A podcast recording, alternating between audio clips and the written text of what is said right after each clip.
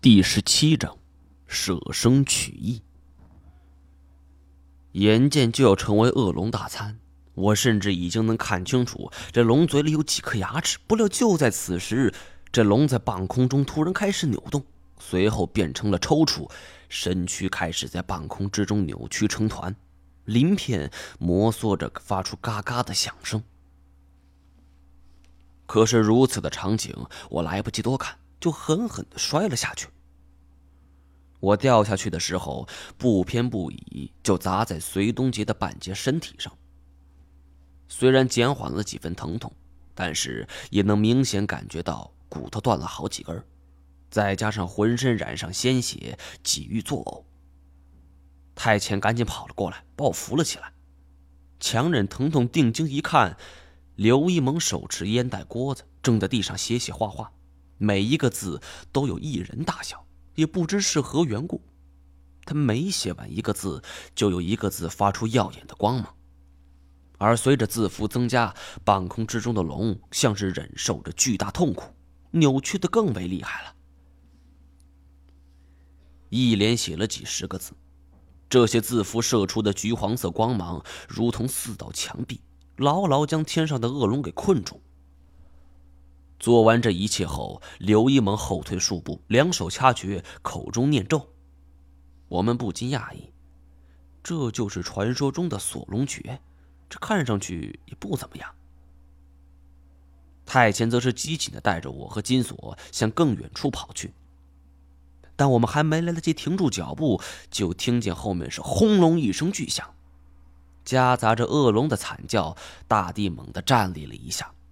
我们三人全部摔倒在地，因为骨折，不知是扎破了内脏，我只感觉是一阵剧痛，又是一口血吐了出来。向后看去，漫天的尘埃四起，像是刚刚引爆了一枚炸弹。我们何曾见过如此场面，个个都是错愕不已。而这时候，刘一萌突然从尘埃之中冲了出来，是连连挥手让我们赶快走。话音刚落，就见尘埃渐止，一道身影在稀稀的薄霭之中就沉沦飞舞着。刘一萌满头大汗，情知此时凶险无比，干脆就咬破中指，转身面对恶龙的方向，同时口中对我们喊我们往高处去。这里是锁龙井的下方，空旷无比，一时间到哪儿找一个制高点呢？多亏太前发现，就拉着我们向东边跑去。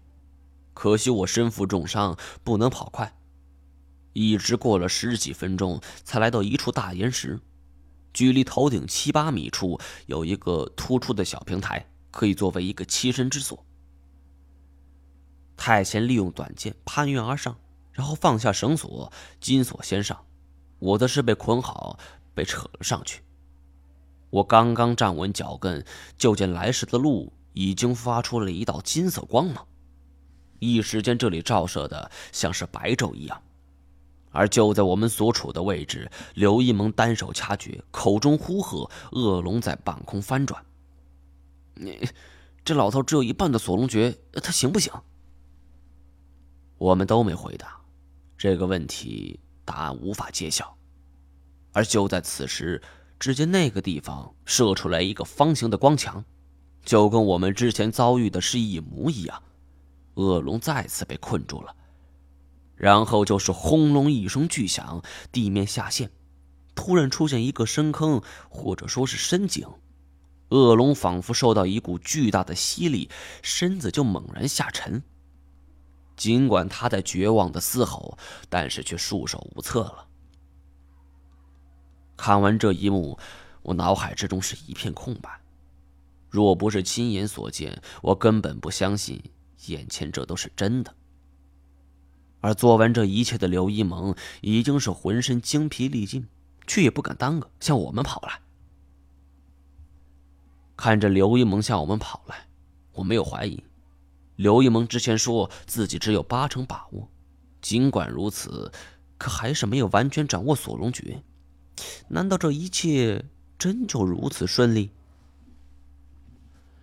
念头刚刚冒出，就听见再次的一声巨响，巨石纷飞，刘一萌面前地面突然断裂，恶龙飞出，就拦住了去路。太监一跃而下，就向前冲去。刘一萌虽然功夫了得，可毕竟年事已高，此时又是精疲力尽，且之前他与太监联手对付恶龙，都尚且处于下风。我担心二人应付不过来，本想去帮忙，可只要一动，胸口就有一阵剧痛。此时我已经是满身的血迹，也不知哪些是隋东杰的血，哪些是我自己的。金锁见我准备帮忙，这连忙阻止我。此刻我脑子是飞速转动，一直在想着该如何收拾这条恶龙。从体型来看，它像是一条巨鳄；从攻击的姿势来看，它更像是一条巨蟒。可是关键是这货会飞，这无疑造成了一个巨大困扰。该怎么办？该怎么办呢？我心急如焚，却没什么办法。金锁大叫一声，喊道：“他冲过来了！”我抬头一看，只见恶龙是向我们飞来。我身受重伤，这里距离地面将近三层楼高，我们没有太前那种身手，直接跳下去，恐怕不死也得残疾。眼看着恶龙就冲到我们面前，却突然停下，左右观瞧，然后反复游来游去，像是在寻找什么目标。我们瞪大眼睛。嘴巴也张得大大的，虽然不明白为什么会这样，但是却不敢说话。他在我们身前数米之处，仍在不停的游来荡去。他身上每一处细节，我们都是看得清清楚楚。疑惑之际，我向刘一萌看去，只见他掐着诀，口中不知在念什么。忽然觉得我的左手中指指尖儿是出奇的痒，抬起头一看。只见指尖上是闪烁着红光，我这才明白刘一萌之前为什么要那么做。他这是在保护。刘一萌挥了挥手，意思要我们下去。在金锁的帮助下，我不得不从上面下来。而这刚一落地，我就躺在地上，连呼吸都感觉很疼。太监跑过来帮忙，可谁料想他直接将我背起，就向着远处跑去。我们越来越远了，但是我看见刘一梦仍是一动不动。太前说他坚持留下。我听罢不禁大为感动，也带着几分伤感。虽然和他相交不深，但就从他刚才那表现来看，明显是有意要收服这恶龙的。多亏有他，否则我们几个，包括太贤在内，全部会丧命。而此时在体力不支的时候，他却坚持要留下，就是为我们三人的逃脱争取时间。金锁也感到很惋惜。我是趴在太前背上，不由扭头看去。刘一萌神情凛然，眼神之中充满了坚毅和果敢。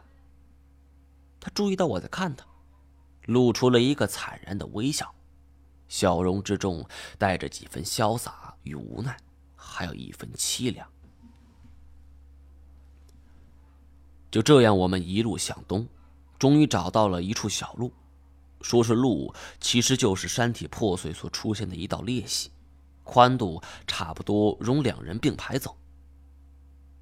金锁在前方带路，我们则刚进去没多久，就听见恶龙在咆哮，刘一萌的惨叫。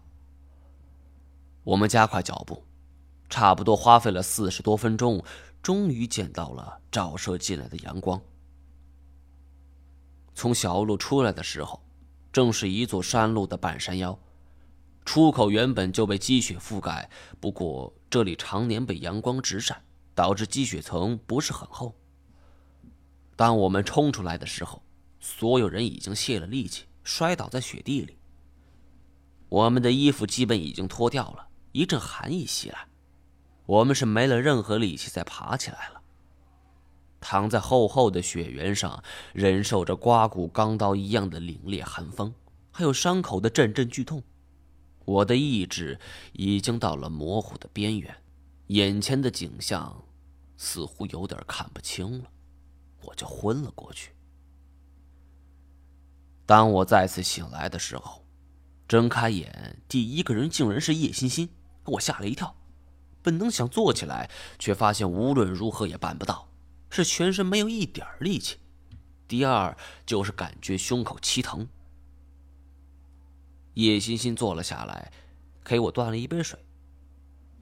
放心吧，大家都很平安。你的肋骨断了四根，差点插进你的肺叶。他伸出一根食指和拇指，比了一个极小的缝隙，真的就差一点。我知道了。此时我又回到了实验基地，我闭上眼睛回忆了很久。似乎我的记忆就停留在我倒下之前。我接过来他递过来的一杯水，一口喝完，然后沉默了片刻。计划失败了，人全死了。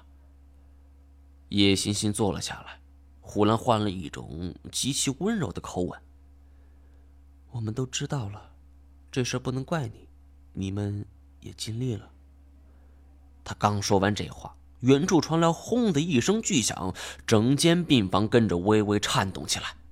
我不禁惊骇，以为有什么变故发生。什么声音？哪炸了？叶欣欣莞尔一笑：“别担心，那是他们在炸隧道。”